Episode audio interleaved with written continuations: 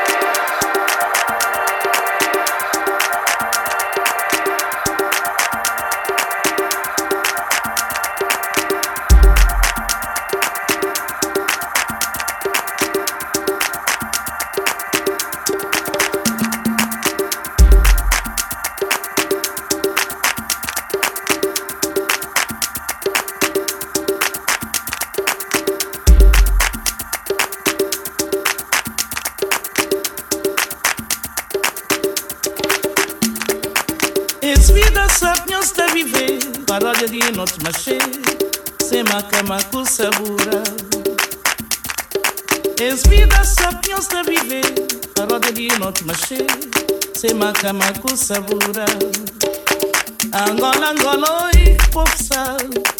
Maminhos catamata umbenkuara pandanya caminho angola ngoloi popsa.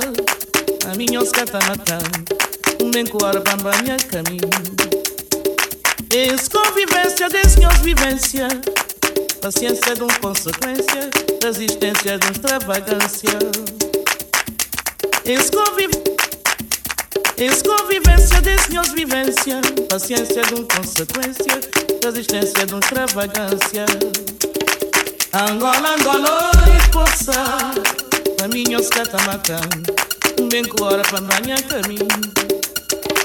Angola, Angola, esposa, tá caminho os um bem cora para banhar caminho.